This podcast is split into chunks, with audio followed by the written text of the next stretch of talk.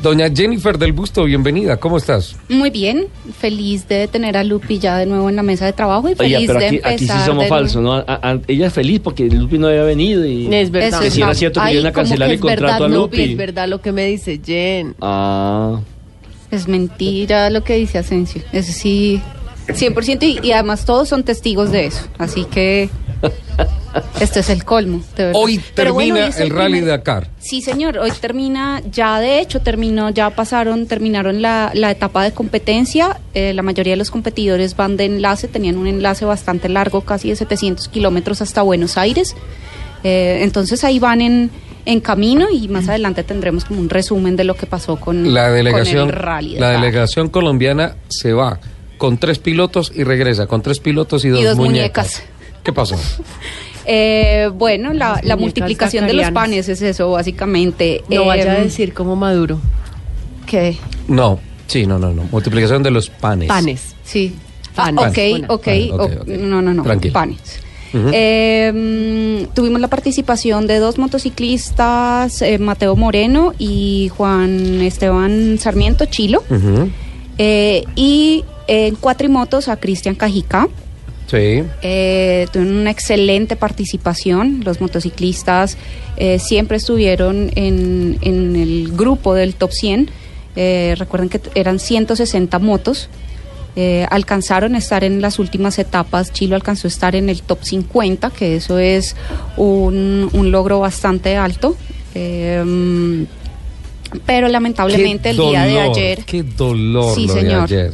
Tuvimos. Qué dolor lo de ayer. Chilo tuvo un encuentro con una piedra, eh, un peligro que, aunque estaba bien marcado por las nubes de polvo, no, no, no lo vio y eh, sufrió una caída y en la caída pues tuvo una fractura de muñeca, la Ah, muñeca derecha que es con la que aceleran, entonces eh, en ese momento se acaba el Rally Dakar, faltando solamente una etapa para, para culminar. Eso es el rally. Eh, ese es el rally. Y además, además era, al- era tan triste verlo. Él envió una, un video, eh, posteó un video en su, en su fanpage em, cuando estaban haciéndole atención médica. Terrible, Y terrible. uno Y se le veía esa cara de decepción. No, Eh, hay- es más, no pudo, un- no pudo terminar el video. video. No pudo terminar el video. Sí. Porque ya se le cortó la voz, ya. Hay un video, Lupi, en donde el motociclista que vino a ayudarlo a levantar, porque no era capaz de levantar la moto, en su teléfono grabó un video y le dice, eh, ¿qué pasó? Cuente qué pasó. Y Chilo llega y le dice, no hermano, tengo una pain pain, no puedo decir la palabra, pero Rabia. sí, una rabia, una Elevada. Sí, a la enésima potencia. Y dice, "Ah, Dios, o sea, cuidarme tanto, hacer las cosas tan bien para que en la penúltima etapa me pase esto. Y entonces le dice, es mi muñeca derecha. No puedo acelerar, no, me la fracturé, no puedo, no puedo hacer nada. Y, y él dice, ¿ahora qué le voy a decir a los patrocinadores? A mis amigos, a mi ¿Qué le voy a decir a mi gente en. Colombia? A la gente que me apoyó. Y, y entonces empiezan a pasar unas motos por el lado y el, y el tipo registra con su cámara, con su teléfono, registra esto y vuelve a la imagen, a la escena de Chilo. Y Chilo está sobre su moto, o sea, recostado así de frente sobre su moto, llorando. Yo, Es yo- Uy, yo un- le no. digo que es tengo un que decirle felicitaciones. Sí. qué- Yo lo que tengo que decirle es que Es un guerrero. Es un guerrero. tan desgarradora esa imagen. Y, y ahí está, ese video se subió al grupal que hizo Chilo, en el cual afortunadamente, y le agradezco, me, me ha incluido. Y, y vemos ese testimonial y, y decir, no, Chilo, aplausos, aplausos, grande, Sí, Chilo, grande, un- grande. Es el rally y lo que, lo que avisó Marcoma al comienzo del rally, que iba a ser el rally más duro eh, que se había organizado en Sudamérica, lo cumplió. Sí, es cierto. Eh, pasaron por eh, sensaciones térmicas de casi 60 grados centígrados, Imagínate. que fue en la segunda etapa donde tuve el accidente de Cajicá, eh, hasta menos 2 grados centígrados en, en Bolivia, en el Salar. en donde realmente En el Salardi Junior. eh, tenían hipotermia, varios eh, tuvieron colapsos también. pues, Además estaban cerca de 5 mil metros sobre el nivel del mar, no había oxígeno para respirar, eh, hubo tormentas, fue necesario neutralizar par- varias etapas. Exacto. La etapa maratón tuvo que... eh, casi que extenderse. tuvo que sufrir una modificación de 1.200 kilómetros. Una modificación de 1.200 kilómetros. Sí, una pequeña modificación. Por Dios. ¿Ah? Una pequeña modificación. Esto, de verdad, o sea, para Cristian en la segunda etapa, para Chilo y para Mateo, que Para está Mateo, que además hoy, hoy, hoy casi sufre un percance, casi nos quedamos sin Casi el nos tercer quedamos sin el tercero. colombiano. Eh, ahí nos envió un audio donde cuenta eh, que el técnico de su moto eh, se le olvidó colocar bien el tapón del, del aceite. Entonces el aceite de la moto se estaba perdiendo todo y cuando él llegó a marcar eh, su tiempo en el primer punto de control, se dio cuenta que la moto estaba botando el aceite y le tocó hacer alguna maniobra eh, tipo MacGyver Ajá. para poder eh, eh, sellar bien y alcanzar a terminar la etapa. Pero estuvimos al borde de también El quedarnos en esos reglamento dice que 60. si se funde la máquina, adiós. Adiós. Sí, Te señor, vas. así está. a No punto tienes de posibilidad llegar. de cambiar el Así motor. No tienes posibilidad de nada. En las motos no pueden cambiar motor, no pueden cambiar chasis. Eh, mm, Entonces, bueno, independiente de, de ese, de ese, de esos sobresaltos que, que hubo para los colombianos, son realmente unos guerreros habérsele medido al solo hecho de llegar a la rampa de partida en Asunción. Eh, fueron demasiados días de Predácar. Creo yo que lo que dice Chilo, lo que dice Cristian, el Predácar es más El- fuerte que el mismo Dakar. Y, y una particularidad del Predacar y es tratar de conseguir los patrocinadores. Eso es absolutamente desgastante. Además se le aporta la dosis de que pasan los días, no aparecen los patrocinadores y no, ah, o sea, viene una angustia extra que empieza a afectar absolutamente todo en el deportista. Y ya está demasiado claro que si algo tiene que hacer un deportista que va a correr el Dakar es descansar y llegar tranquilo. Claro, que es lo que, que es lo que ellos decían en, en su momento. Es, para nosotros es más desgastante el mismo Predacar que, que lo que es llegar a competir estos 15 días acá. Porque la angustia, el estar pidiéndole a la organización denos un último plazo, extiéndanos hasta el final, eh, creo que, que es también de esos guerreros. hay que darle gracias a todas las empresas que creen en los Fantástico, aplausos. ¿Cuánto, cuánto más o menos invierte un piloto para ir a un Dakar? En este caso, versión Un 2017. motociclista. Un motociclista. Bueno, un unos motociclista, 350 millones de pesos. Yo creo que un más. motociclista debe estar alrededor de unos 70 mil euros, más o menos. Solamente para ir esos, Mm. a- al Dakar, creo yo, alquilando la moto allá, teniendo la asistencia eh, de un equipo europeo, más Sí. o menos debe ser De alrededor de, unos 300 a 70.000. 350 millones de pesos. Sí, señor. Es, es básicamente eso. Que es lo que hemos tenido de participación en esto. De todas formas, eh, se quejaba mucho Chilo también, obviamente, la falta del apoyo del gobierno. Que Claro, este esta año vez- no hubo patrocinio oficial. Venga, y ni un, ni siquiera, ni siquiera un, una cartica, un tweet. Yo sí tengo que hacer De hoy mi, apoyo para... mi, mi comentario al aire y es, no vimos una sola nota de Coldeportes al respecto.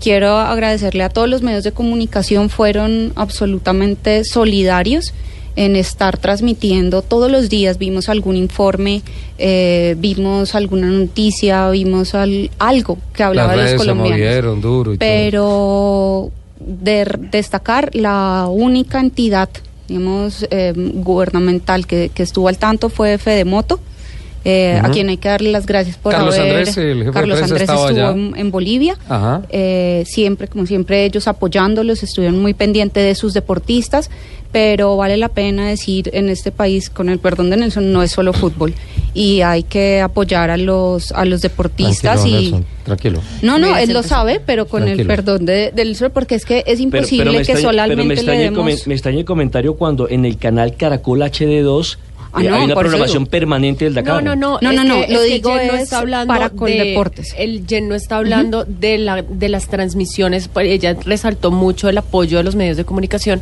sino que está hablando es del apoyo económico de las entidades. No, y el, el solo el apoyo moral, o sea, creo que son deportistas, es el mundial Sí. del rally ride en pues global y es increíble que una entidad como Coldeportes Bueno, y hay, y hay una cosa que no lo haya mencionado Coldeportes, y sí el Dakar oficial. el Dakar oficial, sí señor. El Dakar oficial saca dos trinos. Uno en el que hace alusión a el abandono de Chilo y postea el video del cual les acabo de hablar, diciendo que esa imagen representa la realidad de los deportistas cuando tienen que abandonar el Dakar, que es un drama terrible. Es un drama terrible, profundo. Es una bronca tremenda. Que más Hay que física es moral. Hay que acompañar a los deportistas, porque en esos momentos los deportistas incluso se pueden hacer daño ellos mismos por la bronca que da no poder terminar, porque se atraviesa una piedra, se rompe una muñeca, por todo un año de sacrificios, de entrenamientos, para que en un segundo se vaya todo al piso. Hay que estar ahí al lado de los deportistas, hay que renovar su confianza, hay que trabajar psicológicamente con ellos. Y Dakar posteó y exaltó al Chilo, que entre otras, antes de arrancar el Dakar se volvió tendencia, ¿no? Ah, se claro, porque fue el piloto- el piloto que se enamoró Paraguay. eh, se enamoró de Paraguay y todo eso. Y por otro lado, también en el mismo día exalta a Cristian Cajica por dice que no importó que se hubiera roto la muñeca y se hubiera ido del Dakar, se mantuvo como equipo de asistencia y completó el 100% del recorrido del Dakar. O sea, dos deportistas colombianos, dos pilotos colombianos de los tres, es decir, el 66% de lo que mandó Colombia, mereció una mención especial en el Twitter oficial del Rally Dakar. No Colombia en el Dakar, no, no. El arroba Dakar, el oficial. Y sí, demasiado triste que el gobierno a estos muchachos que dejan las lágrimas y la vida sobre la bandera de Colombia en las arenas del desierto de Atacama, en el sur en- del continente, en la competencia más difícil del mundo, y no lo decimos nosotros, lo dice todo el planeta, no merezcan ni siquiera un trino. Es doloroso, es doloroso. Es, es triste. Yo no sé si ustedes vieron un, un video que, que también se volvió un poco viral de, de Chilo y de Mateo, donde hacen una broma acerca de cuando están mm, pagando, buscando como tarjetas de crédito. Ah, sí, porque Chilo tuvo un problema, pero eso Claro, fue, lo pero eso fue una cosa nueva que hicieron este año, ¿no? Lo que pasa es que cuando uno llega a, a la organización a hacer todas sus revisiones administrativas, eh, los equipos de comunicación que llevan cada uno de los deportistas, eh, el Sentinel, eh, todo lo que les permite a ellos ser monitoreados por la organización, les cobran como un depósito, deben tener una tarjeta que deben dejar, creo que son 2.500 eh, dólares, o, eh, respaldando esos equipos. Normalmente ellos podían llevar los números de las tarjetas y dejarlos en, en la prenda. Este año se las pidieron físicas. Entonces, eh, pues el colapso no fue solamente para los colombianos, creo Para que todo entre todos, eh, Sí. Chilo hacía mención que para parece que al único que no le no le tocó eso pues fue a Nacer a Latilla, Nacer a Latilla que es el príncipe, entonces él dice eh, para venir acá sin problema hay que ser príncipe. Es lo único. Porque hasta Casale, que tiene un equipo de respaldo muy grande, Ajá. estaba en las mismas. Por primera vez llegó con equipo de asistencia propio. Propio, sí, señor. Entonces, pues claro, eso, eso terminó siendo muy chistoso diciéndole a- al presidente, venga, mande su tarjeta, mándenos una fotico de su tarjeta de crédito para que por lo menos con eso nos apoye a ver si la podemos dejar de respaldo para los equipos. Qué barbaridad. No hubo ni siquiera una comunicación Un al de respecto. jajaja. Sí, no. Entonces, eh, vale la pena apoyar a todos los deportistas, no Sí, solamente claro. automovilismo, creo que eh, lo vimos con los Juegos Olímpicos el año pasado, hay, hay demasiado talento en Colombia. Demasiado. Y A nivel deportivo, Colombia ya es grande. sí, ah, Sí, un de resaltar muy, Bolivia, dígame, bueno. dígame lo que hizo Evo Morales, en donde había, no sé, una, dos etapas que se hacían en, en años anteriores. Estuvieron cinco días en Bolivia, el recibimiento de la gente, lo colorido de, de esa celebración y de esa fiesta que se vivió en La Paz, que se vivió eh, entrando a, a- a territorio boliviano, donde era un poquito impactante ver, ah, pues como a, a esa, a ese perfil boliviano Sí. eh, vestido a su manera indígena y todo, absolutamente motivados y emocionados por el, por el deporte motor, tomándose fotos con las motos, o sea, viviendo una pasión. lo supieron aprovechar. sí, Realmente agolpados en las calles. Lo supieron aprovechar. Regálame un segundito, tengo que cumplir con unos compromisos y ya regresamos.